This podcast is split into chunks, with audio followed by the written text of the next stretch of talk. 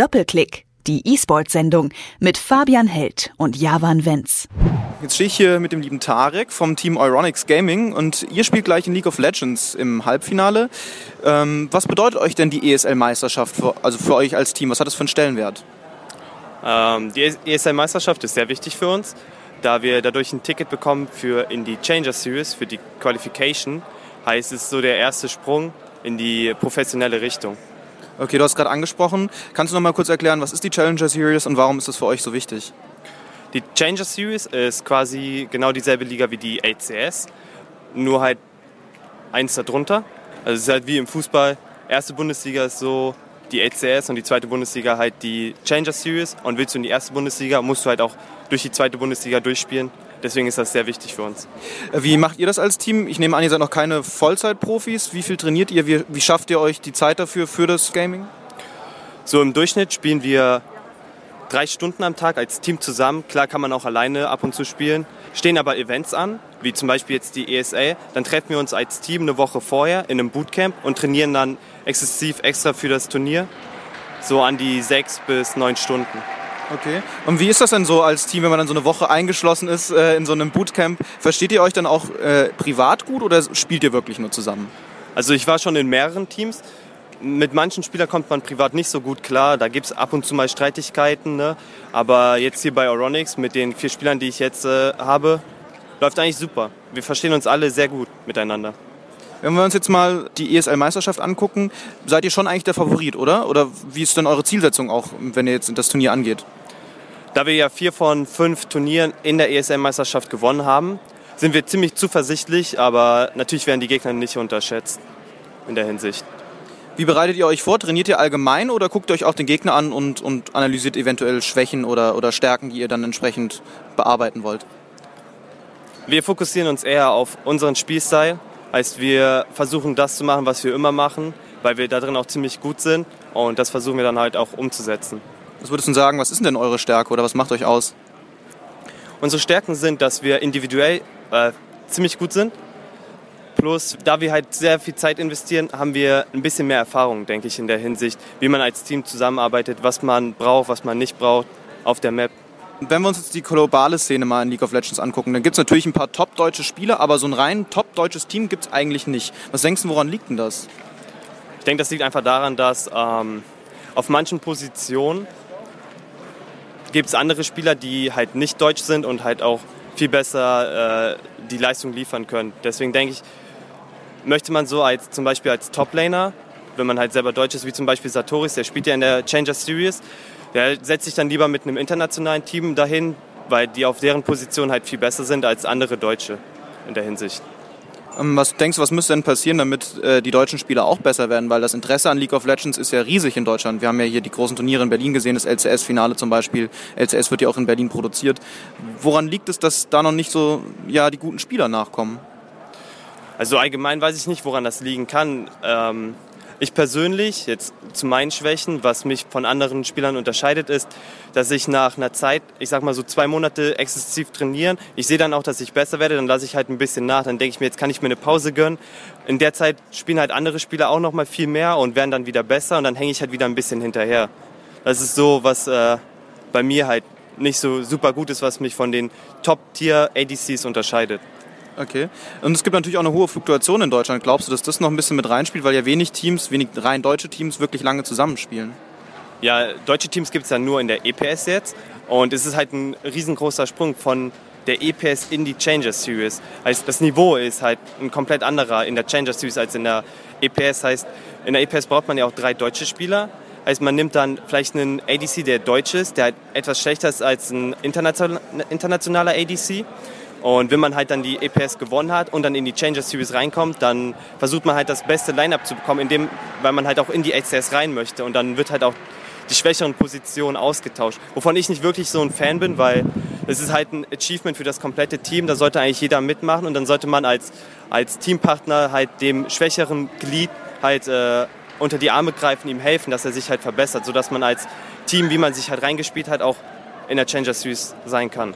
Wie ist es denn in League of Legends? Du sprichst jetzt sehr viel davon, dass irgendwie einzelne Spieler besser oder schlechter sind, aber kommt es nicht auch ein bisschen auf die Teamarbeit an, also wie das Team als solches funktioniert? Das spielt dann natürlich auch eine große Rolle, weil in den letzten Jahren war es eher mehr individuelle Performance, die das Game gewonnen haben, aber mittlerweile ist es eigentlich zu 90% Teamplay. Als wenn das Team nicht funktioniert, das sieht man ja auch bei TSM. Die haben halt auf jeder Rolle einen Starspieler, Yellowstar, Double Lift, Björksen, äh, Honza und im Jungle halt auch Sven Skaren. Aber die funktionieren als Team nicht so wirklich gut miteinander. Deswegen hatten die da erstmal so einen Fehlstart am Anfang.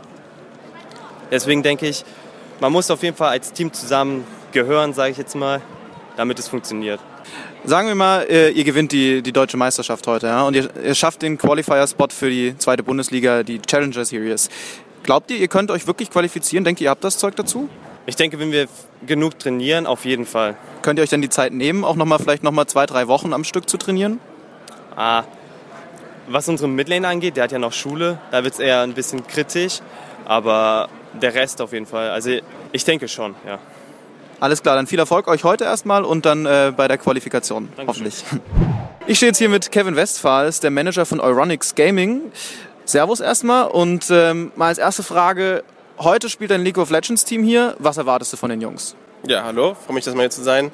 Und ähm, was erwarte ich von den Jungs? Ja, ehrlich gesagt natürlich äh, den Sieg, denn äh, wir haben uns jetzt die ganze Saison darauf vorbereitet und ähm, wir haben ein wirklich starkes Line-up und deswegen halt auch äh, eigentlich der Sieg. Es ist alles möglich, natürlich die anderen Teams schlafen nicht, aber ähm, die Jungs wollen es und wir wollen es und ähm, Koffer ist drin. Wie hat sich denn das Team äh, auf das Event vorbereitet? Euronix Gaming kann da ja bestimmt auch ein bisschen, sagen wir die Möglichkeiten bieten, sich ordentlich vorzubereiten. Wie sieht das dann konkret aus? Ja, also wir hatten einen, ähm, einen Bootcamp extra vorher nochmal hier, direkt vorm Event. War direkt in Krefeld bei Tech TV und da waren wir seit Dienstag, haben die Spieler halt gespielt. Leider ein bisschen problematisch, äh, weil ja jetzt der Patch 6.9 rausgekommen ist. Das heißt, die, die Spielmechaniken haben sich etwas geändert, aber trotzdem, was Kommunikationssachen angeht und so, ähm, konnten die Spieler das alles gut üben und denke, dass es auch nochmal vielleicht das Quäntchen mehr ist, was dann vielleicht zum Sieg helfen kann. Die deutsche League of Legends Szene ist ja erstmal relativ groß, aber wenn wir uns jetzt die Teams angucken, ist in der Spitze eigentlich nicht viel dabei. Was denkst du, woran liegt das? Ah, gibt mehrere Gründe. Also zum einen hin äh, müssen natürlich äh, für so eine Sachen die Spieler erstmal bereit sein, als Team zu spielen für einen längeren Zeitraum. Also wenn man mit Kumpels spielt, dann sind, ist man vielleicht mal zu zweit, zu dritt, zu viert, wirklich mit fünf Leuten äh, ganz lange zusammenzuspielen und Ambitionen zu haben, auch wirklich zu trainieren ist halt ein anderes Ding, als wirklich nur aus Fun zu spielen. Und deshalb kann ich kann nur jedem empfehlen, bei der ESL-Meisterschaft mal teilzunehmen. Das kann ja jeder machen. Es geht ja ganz einfach, da kann man auch gegen Spandau Inferno etc. spielen. Aber es ist halt wichtig, da wirklich dann die Zeit rein zu investieren und zu sagen, okay, es ist jetzt halt nicht nur ein Spiel, sondern wenn ich halt gut sein will, dann muss ich mich vielleicht noch etwas mehr mit dem Spiel beschäftigen. Und andererseits ist es auch noch so, dass halt die Organisationen, die in Deutschland sind, die müssen halt auch das Notwendige tun, um halt dann den Spieler dazu zu bewegen, zu sagen, okay, ähm, vielleicht gehen wir es jetzt ein bisschen ernster an und äh, halt nicht nur aus Fun daddeln, nicht nur mal eine Runde am Abend, sondern okay, wir überlegen uns halt irgendwie Trainingsstrategien, wie können wir uns wirklich verbessern. Halt nicht nur spielen, sondern wie können wir uns verbessern. Was könnt ihr denn als Team denn tun, damit vielleicht auch sich mal ein deutsches League of Legends Team entwickelt und vielleicht auch mal in die Challenger Series kommt oder vielleicht sogar in die LCS, was ja wahrscheinlich der Traum wäre? Ja, wäre natürlich der Traum. Also was man tun kann, ist natürlich erstmal irgendwie eine finanzielle Infrastruktur halt ähm, darbringen, weil die Spieler, die können auch nicht von äh, Luft und Liebe leben sozusagen. Äh, dann, wenn man wirklich auf einem hohen Niveau spielen will, dann muss man die Zeit investieren und wenn man dann sein Studium zig Jahre verschiebt, deswegen halt irgendwie eine finanzielle sichere Situation mit den Spielern schaffen, aber halt auch das Umfeld. Also halt wirklich, dass man ähm, irgendwie Bootcamp-Möglichkeiten hat oder vielleicht sogar eine Position erschaffen kann, wie halt wirklich ein Trainer der sich halt die Replays der Spieler nochmal anguckt und sagen kann, okay, ähm, was kannst du besser machen? Also dass wirklich man ein Team ein bisschen umrum aufbaut, aber es ist halt extrem schwer. Also man muss halt da wirklich einen finanziellen Background da haben. Und ja, ein deutsches Team in Richtung Challenger Series oder LCS ist halt immer ganz, ganz schwer. Du bist jetzt der Manager von Euronics Gaming. Ihr seid noch nicht allzu lange als Team dabei. Was war denn eigentlich so der Beweggrund für Euronics, auch zu sagen, wir, wir starten jetzt auch im E-Sport durch?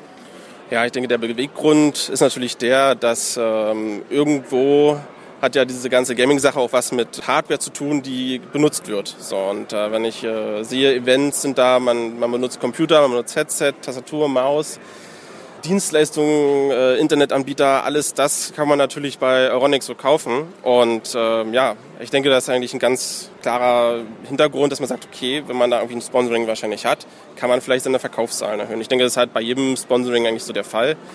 Inwiefern man sowas dann halt umsetzt, äh, ist halt dann eine andere Sache. Für uns ist halt wichtig als Organisation, jetzt nicht unbedingt als Euronix, sondern als Euronix Gaming, zu sagen, dass wir uns halt wirklich auch auf den E-Sport-Faktor halt konzentrieren. Also uns geht es halt nicht darum, halt irgendwie dann Sachen zu verkaufen, die jetzt unsere Spieler halt äh, benutzen, sondern wirklich erstmal den Spielern ein gutes Zuhause zu bieten und ähm, wirklich halt irgendwie Leistung äh, zu fördern. Was ist denn äh, das Ziel von Euronix? Also wo wollt ihr euch platzieren im E-Sport? Also auf jeden Fall äh, hauptsächlich erstmal im deutschen Bereich. Also heißt ESL-Meisterschaft, heißt im Counter-Strike-Bereich zum Beispiel 19 Damage League. Das ist eigentlich schon so ein, so ein wichtiger Bestandteil, weil in Deutschland ist es halt erstmal die erste Anlaufstation und jeder neue Spieler oder jeder, der mit Gaming anfängt, kann halt da auch super einfach mitspielen. Und ich denke, wenn man halt sagen kann, okay, man ist wirklich vielleicht das deutsche beste Team, was man ja nicht mit einer Meisterschaft nur ist, man muss halt dann auch wirklich konstant äh, da lange spielen äh, das ist halt so ein Ziel, wo wir sagen, ja, da wollen wir hin. Äh, Wenn es geht, halt natürlich in allen Spielen. Geht halt nicht von, von jetzt auf sofort. Wir haben es halt gesehen, letztes Jahr sind wir halt einmal Meister geworden, einmal Vizemeister. Im Winter war dann Schluss, da sind wir komplett rausgeflogen. Jetzt greifen wir halt wieder neu an. Das ist halt so ein, ja, ein Aspekt, den muss man halt länger aufbauen.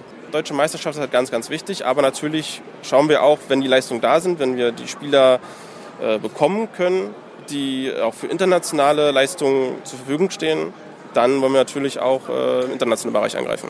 Das habt ihr jetzt ja eigentlich auch schon in StarCraft so ein bisschen gemacht. Da habt ihr mit Nurgio, Firecake, die Muslim wirklich drei große Aushängeschilder auch der europäischen StarCraft-Szene. Mhm. Viele unken ja so ein bisschen sagen, StarCraft ist eigentlich ein totes Spiel. Warum habt ihr euch dennoch entschieden, da ähm, auch ein bisschen mehr zu investieren, auch in internationale Stars? Also als wir StarCraft angefangen haben, war es wirklich super, eine super Aufnahme. Alle haben sich gefreut, dass halt wirklich eine neue Organisation da ist, äh, dass äh, halt die Spieler wirklich weiterspielen können und äh, für uns halt auch StarCraft mit das schwerste E-Sport-Spiel, wenn man wenn das mal so sagen kann. Denn die Leistung, die die Spieler da erbringen müssen, jetzt als 1 gegen 1 Spiel, sind halt wirklich immens. Man muss halt äh, an der Tastatur extrem schnell sein, im Kopf extrem äh, schnell sein. Und das ist schon wahrscheinlich ein bisschen anders äh, im Gegensatz zu Counter-Strike oder League of Legends. Da ist halt dann der Teamaspekt halt noch wichtiger. Und einfach, weil es halt so ein intensives äh, E-Sport-Spiel ist, ist es halt für uns auch einfach interessant.